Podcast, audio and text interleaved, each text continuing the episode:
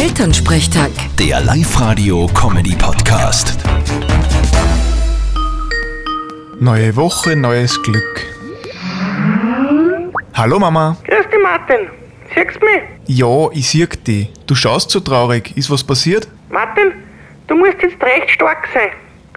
Der Waldi ist leider von uns gegangen. Na geh, wieso denn das? Der war doch vor ein paar Tagen noch topfit. Ich, ich weiß auch nicht. In den letzten drei, vier Tagen hat er eben schon so ein wenig komisch da. Und gestern auf die Nacht ist er dann in den Hof gelegen. Ma, jetzt bin ich richtig fertig. Der Waldi war allweil einer von meinen besten Freunden. Ja, ich weiß eh. Du, wir sind auch recht traurig.